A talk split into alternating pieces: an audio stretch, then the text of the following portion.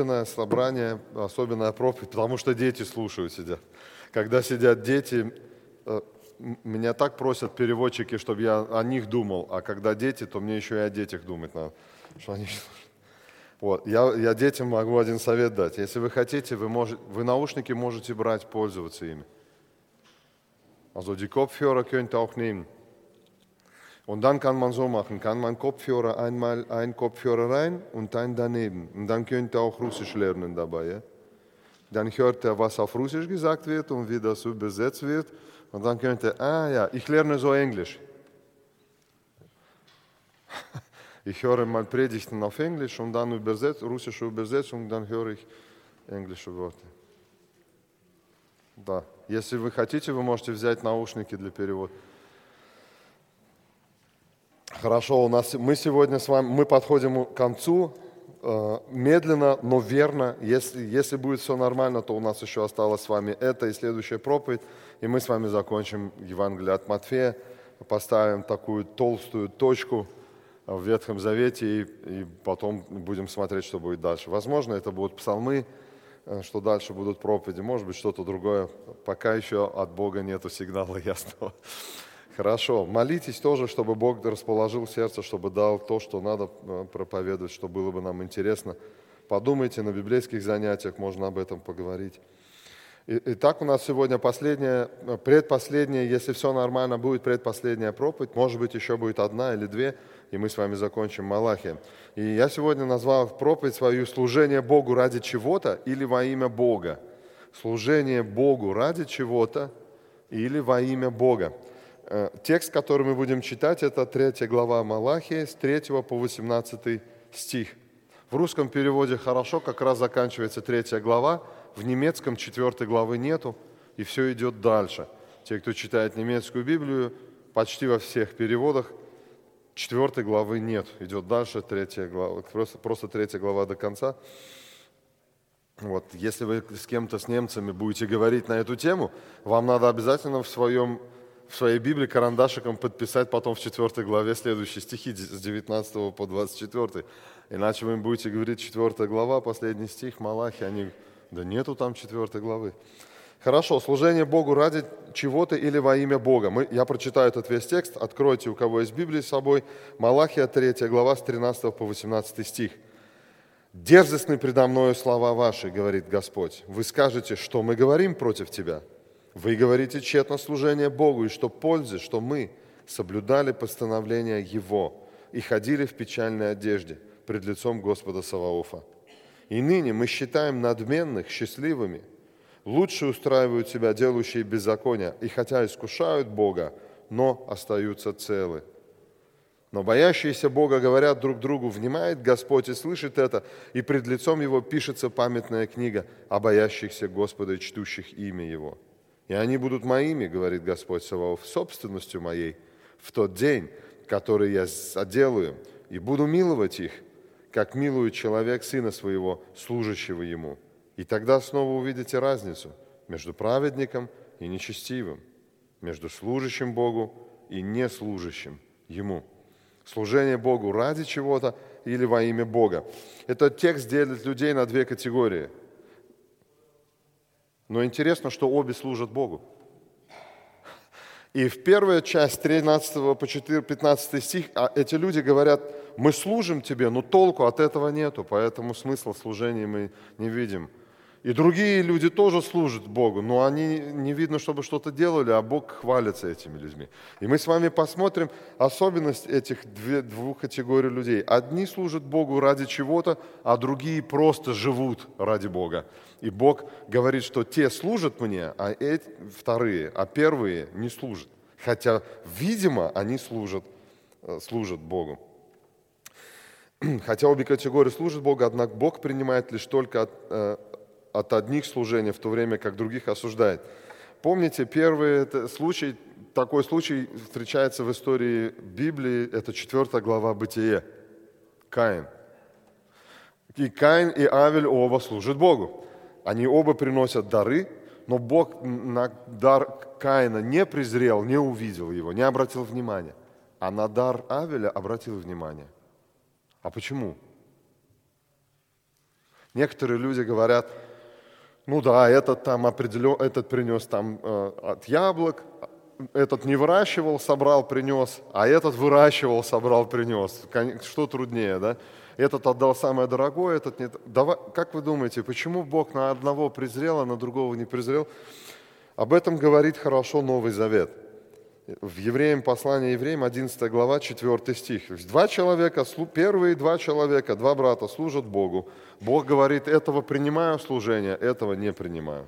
Послание к Евреям, 11 глава, 11 глава, 4 стих. Die Kinder haben schon gefunden, oder? Alex, hast du schon gefunden? Hebräer 11.4. Написано, верую, Авель принес Богу жертву лучшую, нежели Каин. Ею получил свидетельство, что он праведен, как засвидетельствовал Бог о дарах его. Ею он и по смерти говорит еще. Смотрите, автор послания евреям говорит, что у Авеля была жертва лучше, чем у Авеля. И он засвидетельствовал через это, что он праведный. И, и, пожал, и пожал смерть. Засвидетельствовал, что праведный, и пожал смерть. Еще одно интересное место, где говорится об этом, это 1 а, Иоанна, 3 глава, 12 стих. Первое послание Иоанна, 3 глава, 12 стих.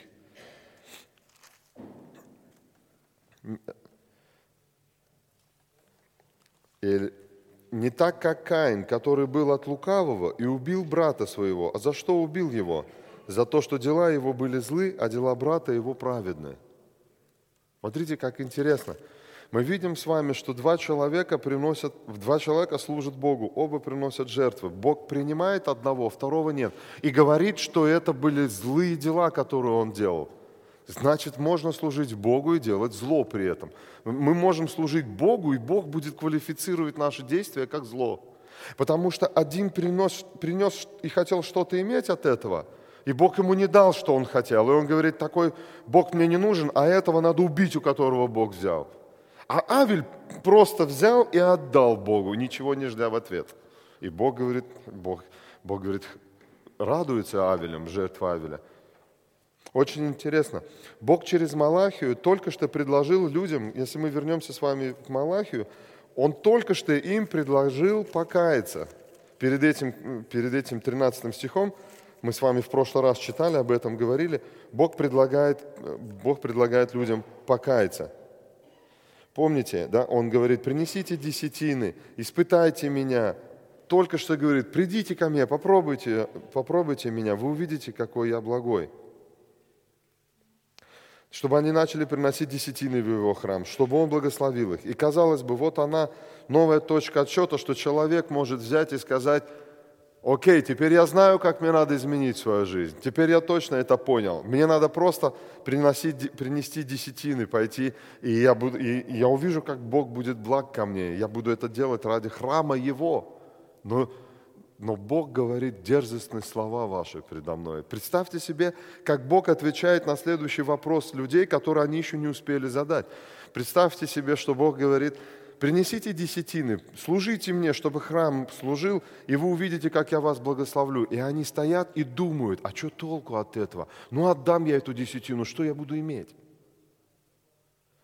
У меня и так ничего нет, еще десятину отдам. А безбожники стоят, вон они, смотри, никому ничего не отдают, никому ничего не служат. И в жире купаются, в масле там все.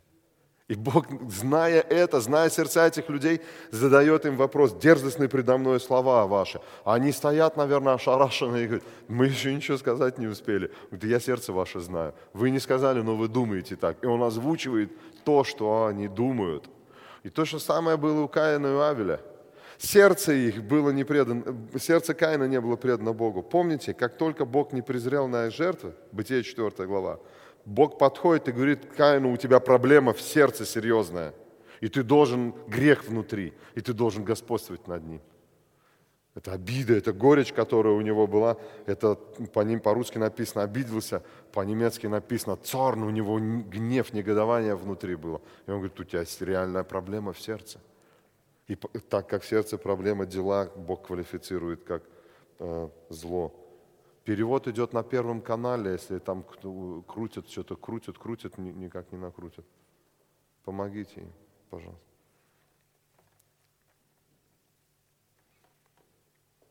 Дерзостны предо мною слова ваши. Это слово дерзостно, которое по-русски стоит, вообще дерзновение – это смелость. Но здесь, которое в оригинале слово стоит, его можно перенести как тяжелые слова. То, что вы говорите, мне это больно слышать, они мне боль приносят, эти слова. Может быть, было у вас когда-нибудь такое, когда с вами разговаривают люди, а вы не хотите слышать, что они вам говорят – и вы им говорите, пожалуйста, не надо, сейчас не время это говорить. А он, нет, я тебе все равно должен. Я должен тебе это сказать, ты будешь это слушать. И вы не можете слушать, и у вас уже такое желание закрыть уши и не слышать, что, что, что говорят. Может быть, у вас когда-нибудь бывало такое. Вот Бог говорит, мне сердце режут ваши слова, что вы говорите. Смотрите, Он им только что говорит, принесите десятины, и я благословлю вас. А они говорят, нет, это ложь толку, от этого нету, что мы будем это делать. Это, они Бога обвиняют во лжи тем, что они говорят. Если вы подошли бы к этому человеку и спросили, а зачем ты Бога во лжи обвинил? Он говорит, я ж такого не говорил. Нет, ты не говорил этого. Ты сказал, что толку, что я буду тебе служить. Какая мне от этого польза? Только что Бог говорит, проверьте. Они даже не собираются это делать. Они говорят, это, все, это, это не принесет никакой пользы. Что мы говорим против тебя? Чем больше Бог обвиняет людей, тем больше Он им дает возможность, не просто судит их, а возможность покаяться, тем сильнее возрастает возмущение у этих, у людей, которые его слушают. Они как бы говорят, ну чего тебе еще от нас надо? У нас уже сил нет терпеть все твои обвинения. Неужели в нас вообще нет ничего доброго? Может быть, вы когда-нибудь попробуйте э, сегодня в современном христианстве многим, многие в современном христианстве, попробуйте людям объяснить, что в них ничего нет доброго. Попробуйте. Или попробуйте не это объяснить, а попробуйте объяснить, что все люди проданы греху, Фон Коп без фус, от макушки головы до подошвы ног. Вы можете долго говорить, и когда-нибудь прозвучит эта фраза. Но неужели во мне вообще ничего доброго нет? Вот эти люди стоят, слушают Бога, и Бог их обвиняет. Они не слышат каждый призыв о милости, о покаянии, как будто пролетает мимо. Они слышат только обвинения, как Петр сегодня говорил. Бог говорит, да, в нас есть темное, но я знаю, что у вас доброе есть, я вам его вложил. Они как будто это не слышат. Они только слышат обвинения и говорят, ну что ты к нам привязался со своими обвинениями? И они не, как, как будто пролетает мимо ушей у них. Вот уши есть и не слышат. И Бог объясняет, в чем грубость их слов. 14 стих. Как бы подводя итог всему вышесказанному, вот этот 14 и 15 стих. 14 э, стих. «Вы говорите тщетно или бесполезно служение Богу, и что польза, что мы соблюдаем постановление его и ходим или ходили в печальной одежде перед лицом Господа Савофа. Вы, вы видите, что они разговаривают о Боге во втором лице? Они говорят, да что толку меня от этого Бога, от Него, от того? Они не говорят «мой Бог», они не говорят «наш Бог», они говорят «да, да от этого Бога вообще толку нет». Нету толку от этого Бога. Ну, делаю, смотри, Бог говорил сделайте, я вас благословлю. Мы делаем, делаем, делаем, а он, а он не функционирует. Не работает этот Бог, не отвечает нам те, что Он обещал. Ведь именно то же самое говорили священники во второй главе, можете э, э, э, первая глава, 12-13 стих. Бог говорит, вы, а вы хулите, хулите или бесчестите имя тем, что говорите, трапеза Господня не стоит уважения, да охот от нее пища ничтожная – то же самое говорят священники. Что нам там приносят? Нам поесть мы даже не можем. Притом говорите, вот сколько труда и пренебрегаете ею. Еще, еще столько работы мы, мы делаем, а зарплата нам от Бога как бы приходит маленькая. Мы очень много вкладываем в этот храм, но то, что мы получаем назад, мы достойны большего. 15, повтор... 15 э, стих 3 главе – это повторение того, что говорили люди во 2 главе 17 стихе. «Вы прогневляете Господа словами вашими и говорите, чем прогневляем мы Его? Тем, что говорите, всякий делающий зло хорош перед глазами Господа, и к таким Он благоволит». А здесь как бы подводится итог этому всему, что Бог говорил и говорил, смотрите, вот ваши две проблемы. Первая проблема – вы трудитесь, вы служите мне ради того, чтобы я вам что-то дал – И вторая проблема, вы говорите, что я несправедливый, что я к нечестивым отношусь добро, а к, прав, а к праведникам отношусь э, э, строго. Так Бог сравнивает два подхода к служению. Первое, 14-15 стих, служение Богу ради выгоды. Эти люди готовы были служить Богу только в том случае, если они имели от Бога благодарение, выражающееся в определенном виде. Сегодня тоже есть такие люди, которые ходят в церковь, поют песни, жертвуют деньги и время только с одной целью – Бог должен решить какую-то их проблему. Мне лично известны два человека, с которыми я разговаривал долго, не, не, не в нашей церкви, поэтому не думайте друг на друга. Не о нас, не с нашей церкви. Где мне человек сказал, сказал следующее. Я пришел к Богу, я покаялся, я принял крещение, я даю деньги, я посещаю собрания, я читаю Библию, а он мне так жену и не дал. Что толку, что я буду ходить это делать? Я больше это делать все не буду. Второй человек женского рода, женского пола, говорит, говорит мне следующее. А я не согласен с Богом, как Он поступает в моей жизни. Тоже мужа нет, одна живет. Я не согласна с тем, как Бог в моей жизни поступает. В собрания ходить не буду, Библию я не читаю, и зачем мне это вообще все надо. Смотрите, как интересно. Когда они каялись, когда они принимали крещение и были горячими верующими, служение совершали, это не просто кто-то что-то там ходил на задней сидел и уходил – все радовались. А потом они вдруг пропали. Когда пошли разговаривать с ними, смотрим, оказывается, Бог не функционирует. Знаете, денежку забрасываете, кнопку нажимаете, а жвачка не падает. А чем туда туда деньги бросать, если жвачки не вываливаются оттуда или конфеты сладкие? Знаете, такие автоматы есть. Денежку бросил, так крутанул, она раз вывалилась. Вот вы бросаете, крутите, а ничего не падает. Будете вы туда деньги кидать? Люди, люди, люди сажают Бога на скамью подсудимых и судят Его в том, что Он неправильно поступает с ними. Они обвиняют Его. Неужели Богу, я, знаете, я не, я, я, мне, конечно, я не Бог, мне далеко до Бога, и никогда не стану Богом, слава Богу. Я просто подумал, вот если бы мне бы вот так вот со мной делали, если бы я заботился о человеке, если бы я его вытаскивал из разного рода э, грехов, жизнь спасал ежедневно, и так, и так бы я бы сказал, слушай, ну сделай, я тебя прошу, вот это сделай, вот, если ты это будешь делать, я тебе еще больше сохраню. Он говорит, да что толку с тебя вообще? Ты ко мне несправедливо относишься, а вот тем они лучше меня живут. А я живу, я служу тебе, я тебе делаю а от тебя вон ни, ни, ни, ни отдачи, ничего нет. Я не знаю, вот как бы вы себя под, на этом месте ощутили. Часто родители то же самое переживают по отношению к детям. Я помню, как однажды мне один, э, когда один ребенок, я с ним разговаривал, и что-то что объяснял, объяснял, объяснял, и вдруг такое выражение.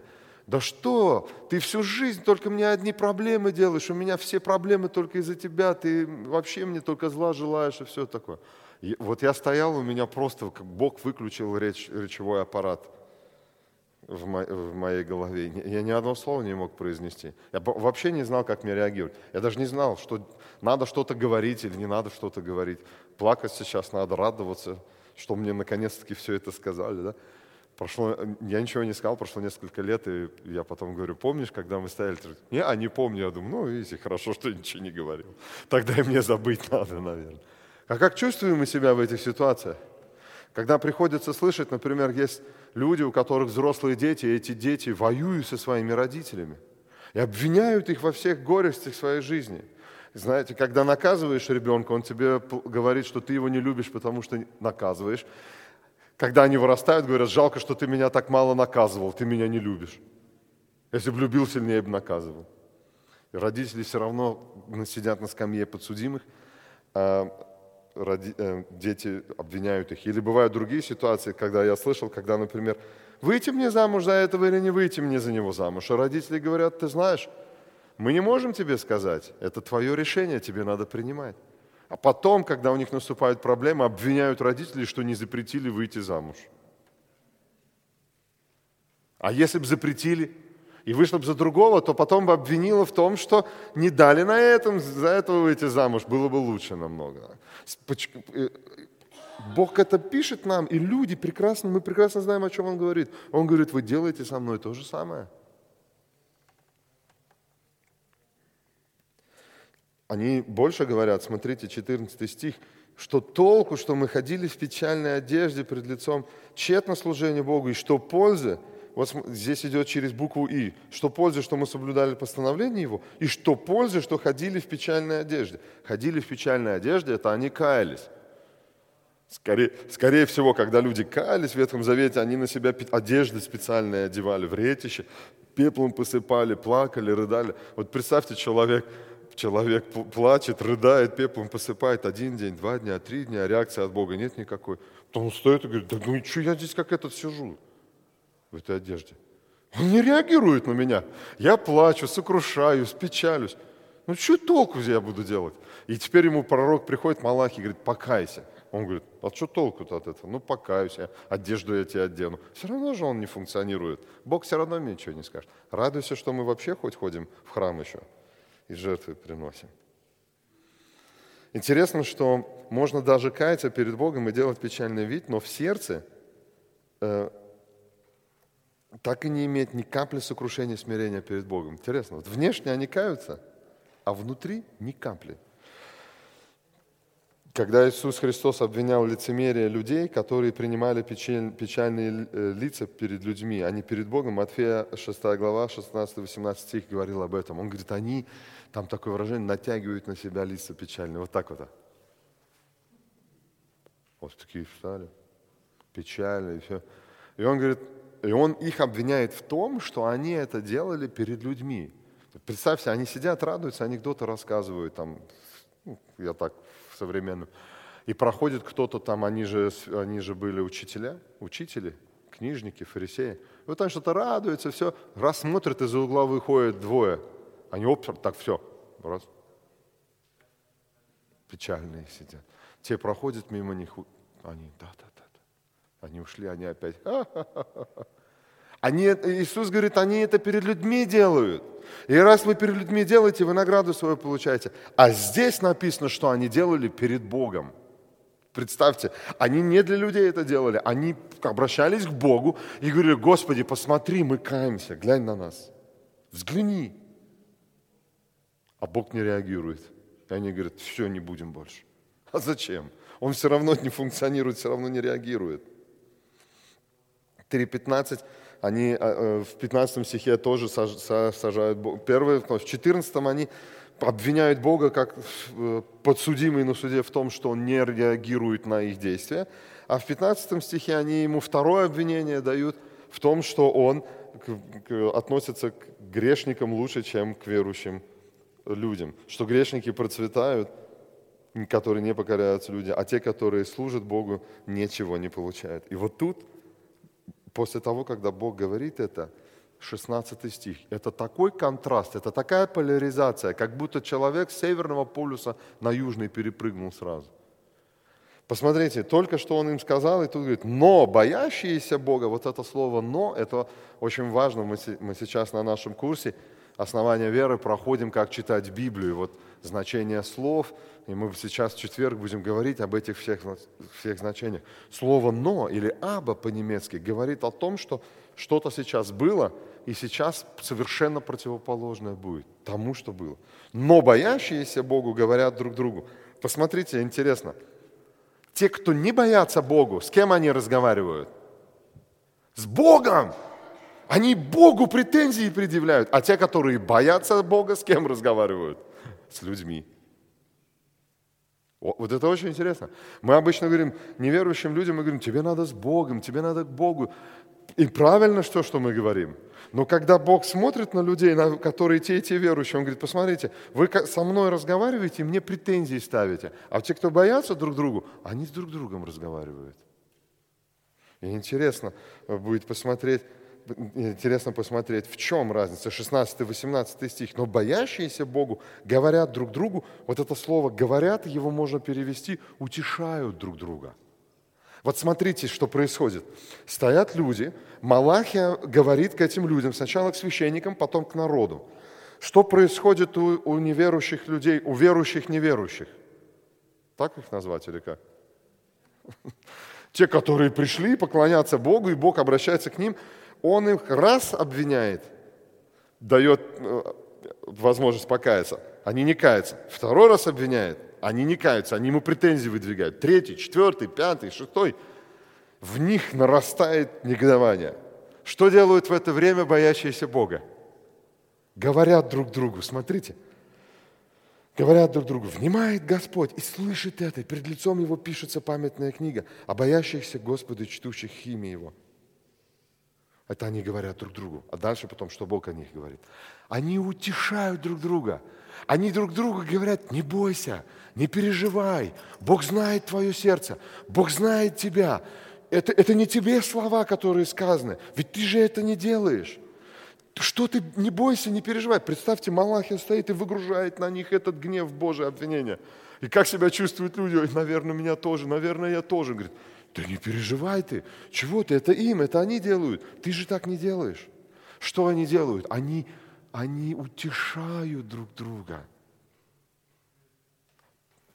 Это очень, очень интересно. Боятся Бога, чтут имя Его и утешают друг друга. Вы обратили внимание, что здесь не написано, что они делают? Какие жертвы они приносили? Брали они жен себе других или не брали они жен себе друг, иноземных? Разводились ли они женами? Здесь не написано, как они относились к прелюбодеям, клялись ли они ложно, удерживали плату наемника, обижали ли вдову или сироту. Ни одного слова. О чем? О чем Бог говорит здесь? Характеристика верующих. Тех, которые служили Богу ради прославления имени Его – боящиеся Богу утешают друг друга. Вот их дела, которые Бог ценит. Те люди, они не собирались друг друга утешать, они спорили с Богом. Эти люди утешают друг друга. Эти люди живут для Бога и блага других. Для них слова «люби Бога и ближнего», как самого себя, не являлись лозунгами. Все из нас знают с вами это выражение «возлюби Господа Бога своего всем сердцем своим, всей душой его» и Ближнего, как самого себя, да? А они это не слышали еще, они так живут. Они любят Бога и ближнего, как самого себя. Когда нам плохо, что мы хотим? Чтобы нас утешали, правильно? Чтобы позвонил кто-нибудь. Вот сидел, бол... у меня один человек говорит, представляешь, неделю болел, никто не позвонил, даже не узнал. А я у него спрашиваю, как ты думаешь, люди знали вообще, что ты неделю болел? Мы сидим и ждем, ну кто же позвонит, нас утешит? Я помню, мне одна из моих родственниц, родственниц как-то сказала, вот ты уже, там, я не помню сейчас цифру, четыре года ни разу меня не поздравил с днем рождения. Вот сидят, представьте, в блокноте и отмечают. Не поздравил. Второй год не поздравил. Не, ну уже надо звонить, да? Уже совсем. Уже пять лет скоро будет, как не поздравляет. Эти люди, они, они любят Бога и ближнего как самого себя. Вот когда вы в Новом Завете прочитаете «Возлюби Господа Бога и ближнего как самого себя», сразу можете открыть Малахию, третью главу, 16 стих. Здесь написано, что это делать значит. Я утешаю друг, других людей – и Бог называет этих людей праведниками и служителями, 18 стих. И тогда снова увидите разницу между праведником и нечестивым, между служащим Богу и неслужащим Его. Значит, исходя из Малахии 3, 16, 18, служение Богу – это значит утешать других людей, исходя из этих стихов. То есть кто, кто служит Богу? Тот, который заботится о благе других людей. Это служение Богу. Те, кто учатся в душепопечении институте, это о вас. Это те, которые заним... сидят с людьми, выслушивают их проблемы, пытаются их как-то утешить, дома думают, какие же стихи взять, что с ними делать. Это когда мы услышали чью-то боль, то мы будем звонить, или будем посещать, или хотя бы спрашивать друг у друга, как там у него дела. Кстати, хочу обратиться ко всем. Если вы болеете, и вам кто-то один звонил, например, а 39 нет, это не значит, что 39 не знает, что с вами происходит. Потому что тот один мог всем сказать. И эти все молятся. Не переживайте. Некоторые не звонят не потому, что до вас дела нет, а потому что сами когда-то находились в подобной ситуации и не хотели, чтобы им звонили. Хотели побыть одни. Когда болит голова, когда горло болит, когда от, от кашля дорогаются все внутренности, тогда не всегда хочется, чтобы тебе звонили и говорили. Поэтому, или спина ломит так, что хочется на стену лезть. Поэтому не думайте, что если к нам хотел обратиться. Если вам не, не звонят, то не молятся за вас и не знают, как у вас дела. Э, дела. Я думаю, что в нашей церкви это знают молятся. Эти люди живут ради прославления Бога, и они не, не хотят, когда они служат Богу, они не хотят от Бога, чтобы Он их благословил подарками, какими-то приношениями, деньгами или какими-то продуктами. Апостол Павел писал в послании к Колоссянам 3, 17, 25 то же самое. Давайте откроем с вами, прочитаем послание к Колоссянам 3, 17, 17, 25. Вот чем больше Ветхий Завет читаю, тем больше мне новый интересный становится, честно слово. Ты понимаешь, что они писали то же самое, только в развернутом виде. Вот сейчас только было написано, кто такие верующие люди. Служащие и праведники. Ну, в Малахии прочитали. Давайте прочитаем, как Павел пишет в Колоссам, в Колосс городе верующим. Послание к Колоссянам, 3 глава, 17 по 25 стих. «И все, что вы делаете, словом или делом, все делайте во имя Господа Иисуса Христа. Что делали те в Малахии? Чтили имя Бога, да? Благодаря через Него Бога и Отца. Жены, повинуйтесь мужьям своим, как прилично в Господе. Добавляйте все время. Можете добавлять во имя Иисуса Христа. Мужья, любите своих жен и не будьте к ним суровы, во имя Господа Иисуса Христа, благодаря через Него Бога и Отца. Дети, будьте послушны родителям вашим во всем, ибо это благоугодно Господу. Во имя Господа Иисуса Христа и благодаря через это Отца.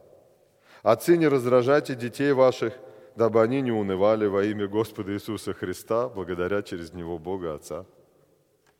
Рабы, во всем повинуйтесь господам вашим во плоти, не в глазах только, служа им, как человеку угодники, но в простоте сердца, боясь Бога. И все, что делаете, делайте от души, как для Господа, а не для человеков, зная, что воздаяние от Господа получите наследие. Когда получите? Когда получите? Воздаяние от Господа. Когда-то, в будущем, получите наследие, ибо вы служите Господу Христу. А кто неправо поступит, тот получит по своей неправде, у него нет нелицеприятия. Братья и сестры, вы внимательно читали, когда жены мужей слушаются, и мужья любят своих жен, что они делают – еще раз прочитайте 24, 24 э, стих. «Зная, что воздаяние от Господа получите наследие, ибо вы служите Господу Иисусу Христу». Когда родители слушаются детей, они служат Господу Иисусу Христу. Когда родители не раздражают своих детей, они служат Господу Иисусу Христу через это. Смотрите, как просто. Когда работодатель сидит работник сидит на работе и думает, как, бы, как мне этот начальник уже? Но раз сказал, буду делать, потому что хочу служить Господу Иисусу Христу. И начальник, да я бы его, этого подчиненного. Так, а как же мне послужить через это Господу Иисусу Христу? Мужья, любите своих жен. Любить мужу, жену – это служение Богу. Жена подчиняется мужу, она служит Богу. Дети, мне спрашивают дети, «Визо золих есть авдихерн?» Вас спросят, почему мне надо сейчас тебя слушать, что ты говоришь? Может, как вы ответите, родители? Чтобы Богу послужить. Так я же не Богу служить буду, а тебе. Ты сейчас Богу будешь служить тем, что ты будешь слушаться меня. А когда родители начинают раздражать детей, то дети могут ответить родителями, ты сейчас не, сла, не служишь Богу, ты сейчас поступаешь как нечестивый, а тебе надо Богу служить. Я служу тебе, что я тебя слушаю, ты служишь мне, что ты меня не раздражаешь. Давайте будем служить дома в наших семьях. Служение Богу. Теперь представьте себе, когда люди еще раз говорят, когда люди, еще раз хочу сказать, когда люди говорят, это моя личная жизнь, а это церковь, и они несовместимы. А что говорит Павел здесь, Колоссянам 3, 3 главе? Служение Богу где начинается? Дома и плавно переходит в церковь. Поэтому тот, кто не умеет служить дома, не может быть служителем в церкви, а не наоборот. Павел об этом писал в Тимофею Титу. Еще одна деталь. Истинные верующие стремятся своей жизнью угодить Богу, а также служат друг другу. После всех угроз Бога и его жестких обвинений Любой человек мог бы прийти в состояние страха и отчаяния. Мы с вами об этом уже говорили, но эти но боящиеся Господа утешают или говорят друг другу, не, осуж... не осуждают, не обвиняют, не говорят, сам виноват, мы же тебя предупреждали. Нет, они утешают друг другу. Смотрите, если они, боящиеся Господа, стоят и слушают, слышат все эти обвинения, у них есть два варианта. Например, рядом с ним стоит человек, который они знают, что он живет в грехах и пришел служить Богу. Они могут ему повернуться и сказать, ну надо же, ты еще посмел прийти в храм Божий и служить здесь Богу. Так тебе и надо, что тебя Бог накажет. Или они могут сказать ему, слушай, у тебя сейчас возможность примирить. Я знаю, как ты живешь. Покайся. Бог предлагает тебе помирись, помирись с Богом. Они утешают людей. Утешение – это Евангелие. Они предлагают людям Евангелие. Это единственное, что может утешить человека. Евангелие. Именно этим занимается Дух Святой со всеми верующими людьми. Иисус говорил об этом Евангелие от Иоанна, 14 глава, 15-17 стих. Евангелие от Иоанна,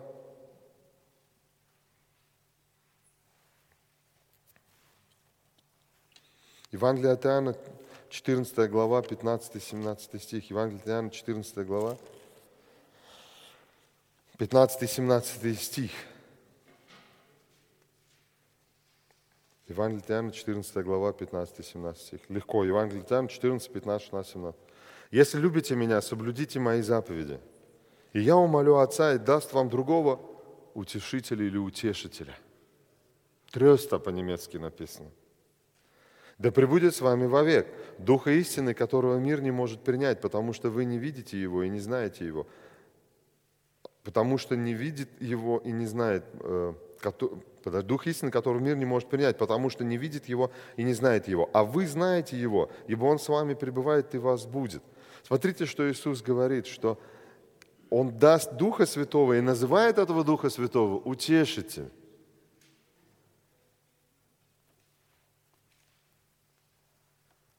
Исайя 40 глава, 1 стих, помните? «Утешайте, утешайте народ мой, говорит Бог ваш». Что делают? Обращаются к верующим людьми, людям. Что делать надо с людьми? Утешать их. Евангелием надо рассказывать. Второе Коринфянам, откройте тоже здесь в Новом Завете, первая глава, один пример еще очень интересный, первая глава, второе Коринфянам с 3 по 7 стих прочитаем. С 3 по 7 стих.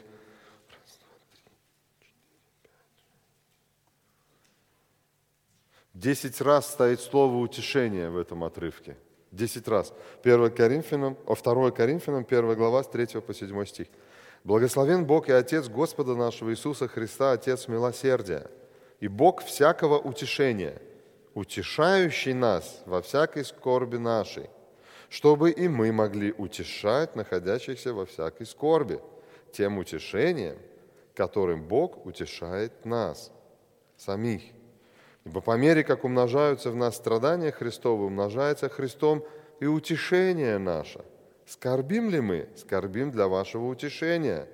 И спасение, которое совершается перенесением тех же страданий, какие мы терпим.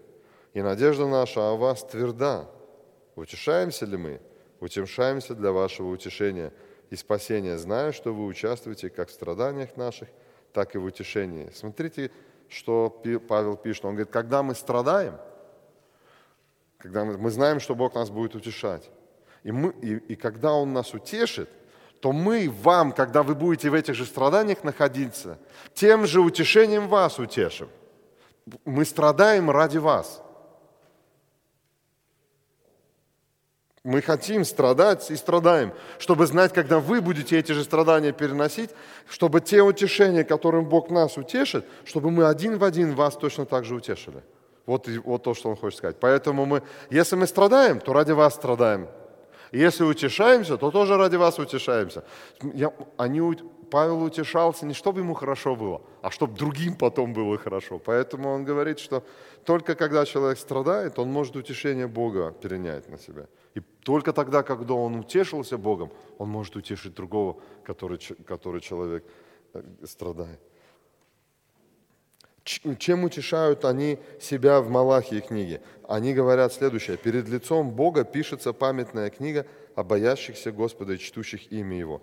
Я попробовал это перефразировать, вот подумал, вот как они бы могли широко это сказать друг другу.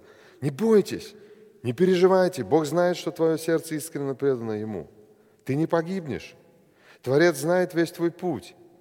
Каждое твое слово, каждая твоя слеза, каждый твой вздох и каждая твоя радость вписаны у Бога на тицбух, немецкое слово хорошее, в русском языке нет, памятной книги. У тебя нет причины расстраиваться и горевать. Мы принадлежим Богу. Мы Его собственность. И не важно, как живут другие. Главное, что Бог пишет о нас с тобой книгу на небесах – Поверь, лучше быть вписанным в памятную книгу на небесах, чем иметь земное богатство, уважение и почести на земле. О чем больше занимают, э, волнует верующих? О том, что о них пишется памятная книга, а не, о верующих неверующих в 15 стихе. Они смотрят на других и говорят, вот они живут – их больше волнует о том, как другие живут. Они сравнивают себя с другими и говорят, да, даже не знаешь, когда умру, чем будет вспомнить о жизни на земле. Мне иногда кажется, я в Библии этого не нашел, мне так кажется, иногда я размышляю над этими некоторыми местами из Библии. Мне кажется, что Бог неверующим дает хорошую жизнь на земле, потому что их вечность будет в аду проходить. Чтобы они там хоть могли вспомнить, что-нибудь хоть хорошее с этой земли. Это мои мысли. Я просто иногда сам смотрю, как многие герои Библии, думаю, интересно, почему они так хорошо живут. Неверующие же Бога верят в Евангелие сатаны. Есть Евангелие Иисуса Христа, есть Евангелие сатаны. И они отличаются друг от друга. Иова, первая глава, давайте откроем с вами книга Иов, первая глава, и где и, и сатана представляет свое Евангелие людям. Он говорит Богу, я значит, пока вы открываете, я скажу, он говорит Богу следующее, первая глава, Иова, он говорит Богу следующее. Люди поклоняются тебе только потому, что ты их защитил со всех сторон и даешь им э, материальные благополучия. Если ты перестанешь им это давать, они не будут тебе кланяться. Это Евангелие сатаны. Это когда людям предлагают богатство, успех, почет и здоровье, если они будут верить в Бога. Посмотрите, э, книга Иова, первая глава, с 6 по 12 стих. «И был день, когда пришли сыны Божии предстать перед Господом, между ними пришел и сатана. И сказал Господь сатане, откуда ты пришел? И отвечал сатана Господу и сказал, я ходил по земле и обошел ее. И сказал Господь сатане, обратил ли ты внимание твое на раба моего Иова? Ибо нет такого, как он на земле. Человек непорочный, справедливый, богобоязненный и удаляющийся от зла. И отвечал сатана Господу и сказал, разве даром богобоязнен Иов? Слушайте его, сейчас Евангелие будет. Не ты ли кругом или кругом оградил его, и дом его, и все, что у него? Дело рук его ты благословил, и стада его распространяются по земле. Но простри руку твою и коснись всего, что у него. Благословит ли он тебя? И сказал Господь сатане, знаете, сейчас Бог пари заключает сатаной. Давай поспорим. Можешь все забрать у Иова, все, что у него есть. Он все равно будет мне поклоняться и мне служить. Бог говорит, и сказал Господь сатане, вот все, что у него в руке твоей, только на него не простирай руки твои. И отошел сатана от лица Господа. И происходит, кто читал книгу Йов, вы знаете, Бог, э, сатана с Богом вместе, или сатана, пусть будет, как здесь написано, сатана забирает у него все, все богатство всех детей, все, остается одна жена. И он сидит, и Йов говорит, 21 стих, 1 глава, «И сказал, нак я вышел из чрева матери моей, нак и возвращусь. Господь дал, Господь и взял. Да будет имя Господне благословенно». Иов жил ради имени Господа. Боящиеся Бога что делают? Боятся Бога и чтут имя Его. Вот он. У него ничего нет. Ни фирмы, ни детей, ни квартиры, ничего. Все в один момент – Нету. И он говорит, ну что ж сделаешь? Раз Бог мне это все дал, и он решил это все забрать, пусть так будет. Значит, буду ногой или голый. Сатана не успокоился, он говорит, нет, нет, это еще не все. Он, у него еще есть здоровье.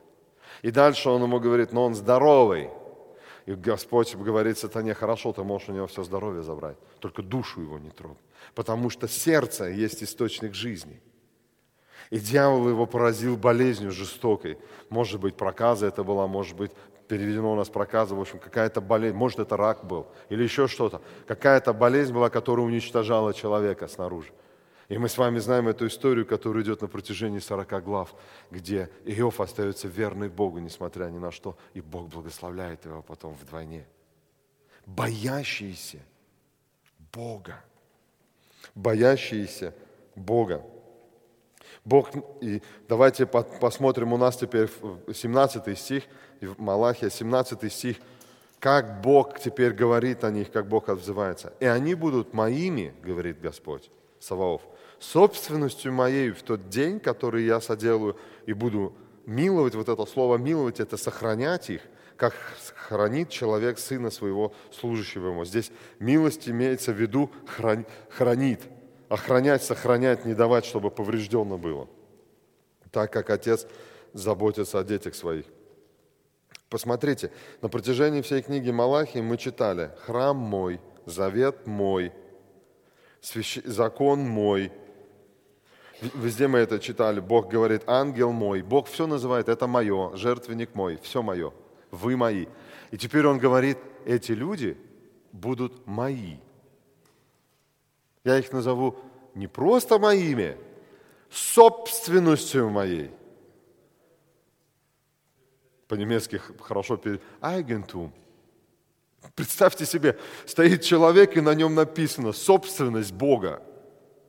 Я помню, как мне рассказывали, когда в 90-х послабление пошло, верующих уже в тюрьмы перестали гнать, уже модно было верующим быть. И бандиты, они очень сильно, э, вот 90-х, помните, эти войны 90-х лет, бандиты очень сильно э, Бога чтили. Да? Они э, в храм, там, деньги, в общем, попов там благословляли, там, в общем, жертвовали везде все. Свечки ставили, Николаю Угоднику поклонялись, он, он же покровитель бандитов, вы же знаете, да, Николай Угодник. И э, я помню, при, приезжают с Украины и говорят, слушай, ну это как у вас машины здесь стоят? И никто их не трогает. У нас попробуй поставь машину. Сейчас уже даже показывают, как бензин сливают. Сейчас же во всех машинах вы же не можете бензин слить так они снизу патрубок перерезают, подставляют туда, а весь бензин, короче, сливается. В общем, у нас же невозможно машину оставить, у вас стоят. И рассказывают, ты знаешь, верующие, что начали делать? Они пишут, значит, такие наклейки заказывают, и на машину наклеивают на стекло «Объект под охраной ангелов». И говорит, не трогают машины стоят, ни бензин не сливают, ни колеса не, не снимают, ничего, да, вот просто объект под охраной ангелов пишут, такой наклейки, наклейки стали ставить. Смотрите, как интересно, даже люди, если, если слышат, что что-то от Бога, то лучше с этим не связываться, а, а вдруг правда, да? Бог говорит, боящиеся Бога собственностью моей будут. На них как будто печать такая стоит. Это мой Помните, мы читали с вами, когда сатана пришел к Богу, и Бог говорит, обратил ли ты внимание на раба моего Йов? Трудно заметить, пройти и не заметить собственность Бога. А? И что, что говорит сатана? А кто? Про кого ты говоришь? Так он отвечал. Конечно, он говорит, а то не заметил. Собственность Бога невозможно не заметить собственность Бога. Представьте себе, люди утешают друг друга, им ничего не надо от Бога, они рады, что они могут служить Богу. И памятная книга о них пишется, Бог говорит, мои, собственность моя. А э, Бог говорит, вы, вы почитаете, он говорит, он неверующим говорит, дайте десятины, и я вас благословлю. А про этих он ни одного слова не говорит. Дайте мне десятины, я вас благословлю. Эти люди не просто принадлежат ему, они являются его собственностью. И Бог, личный security, телохранитель, обещает этим людям. Я буду миловать их в тот день. Мы с вами в следующий раз поговорим об этом выражении «тот день». Это день, когда Бог будет судить землю. Он говорит, в этот день, когда я буду судить землю, ни один из моих не пострадает. Вы помните, когда был выход пас египетского народа из Егип... Э, израильского народа из Египта. И ангел смерти не тронул ни одного Ни один дом не зашел, на котором было написано собственность Бога, только по другими словами, кровью. На косяках дверей и на перекладине. Это хороший пример. Когда Бог пойдет уничтожать землю, собственность Бога будет не тронута. Им никто ничего не сможет сделать. Ни один, ни один демон, ни один сатана, какой бы он там ни был, никогда не притронется никакой собственности Бога. Он может только сказать, конечно, еще б он тебя не славил.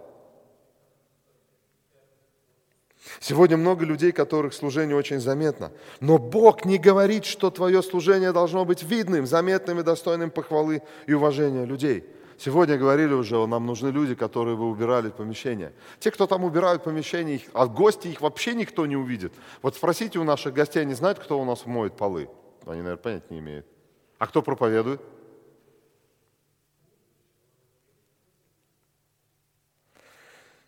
Но Бог не говорит, что твое служение, посмотрите про этих людей. Я себе задал вопрос, почему не написано ни одного дела этих людей? Ни одного.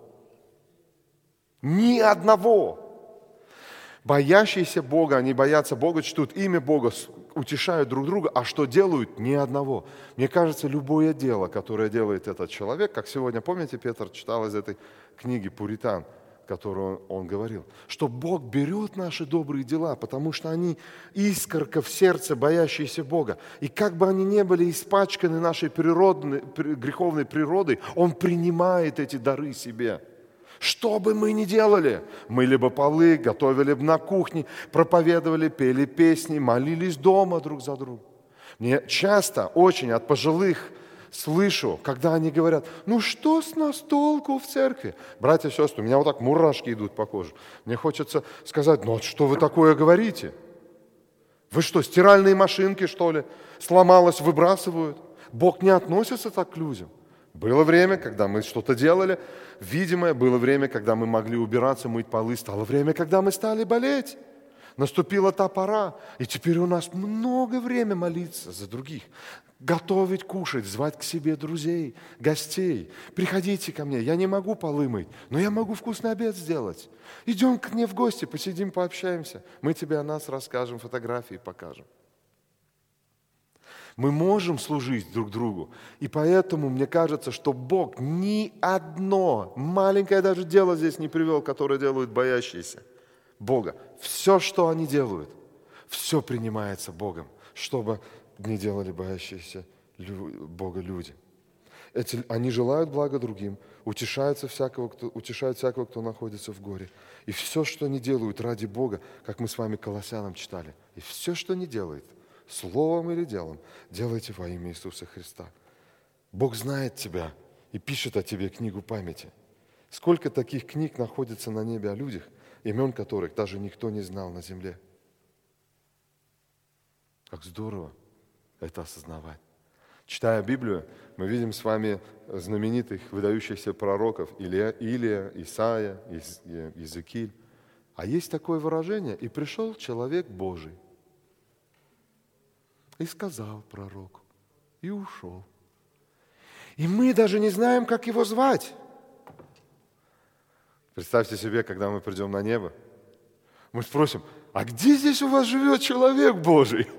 Скажет, так вот они все, и ты в том числе. Тебе какого? А тот, который молился больше всех за нашу церковь, я даже имени его не знаю, он же не признавался никогда. Он там живет, иди, третий этаж, четвертая квартира справа. Там этот человек Божий живет. Как здорово это осознавать, когда читаешь такие выражения в Библии. Очень много знаменитых людей, очень много имен. Но Бог говорит, еще раз хочу прочитать, но боящиеся Бога говорят друг другу. Внимает Господь, все слышит и видит, и слышит это, и перед лицом Его пишется памятная книга о боящихся Господа, чтущих имя Его. И они будут моими, говорит Господь Саваоф, собственностью моей – в тот день, в который я соделаю и буду миловать их, как милует человек сына своего и служащего ему. И тогда снова увидите разницу между праведником и нечестивым, между служащим Богу и не служащим Его. Давайте встанем и помолимся.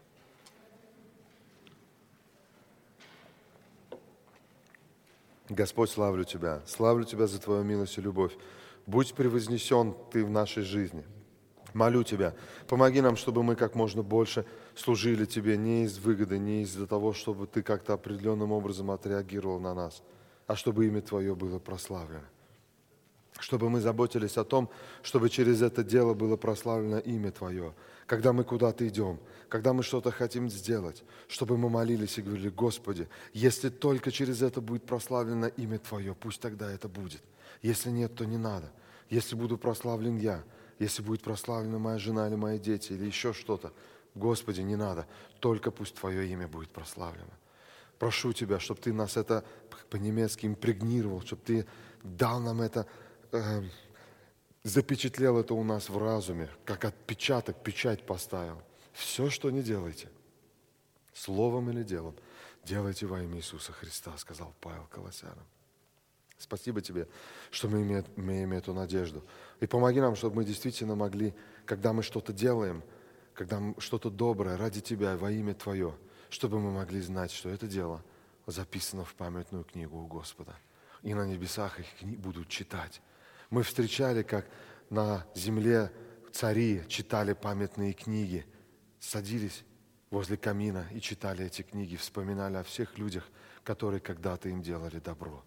Я думаю, что точно так же будет и на небе, что эти книги будут открываться, их будут читать, эти имена будут знамениты, известны на небесах, тех людей, которых многих не было видно в церкви, не было видно их служений. Никто не знал, что они делают, как они утешают соседей, как они утешают коллег по работе неверующих, как прославляют имя Твое. Как это здорово знать, что на небе все записано, все есть, ведется памятная книга. Слава Тебе, Господь, за это. Помоги, чтобы мы могли это понимать, и чтобы мы утешали друг друга еще и тем, чтобы мы знали, что Ты называешь нас собственностью своей. И в тот день, когда будет великий суд на этой земле, когда будут чаши гнева излиты, когда будет град по 45 килограмм градинка падать на эту землю, что в этот день мы будем, будем сохранены Тобой, помилованы, и на нас будет написана собственность Твоя, нас никто не тронет, и ничего нам не принесет вреда. Мы будем в вечности с Тобой. Слава Тебе, Господь, за Твое обещание великое. Помоги нам жить этим утешением, этой надеждой и утешать других, которые находятся в скорбях. Слава Тебе, слава, величие, хвала и поклонение. Аминь.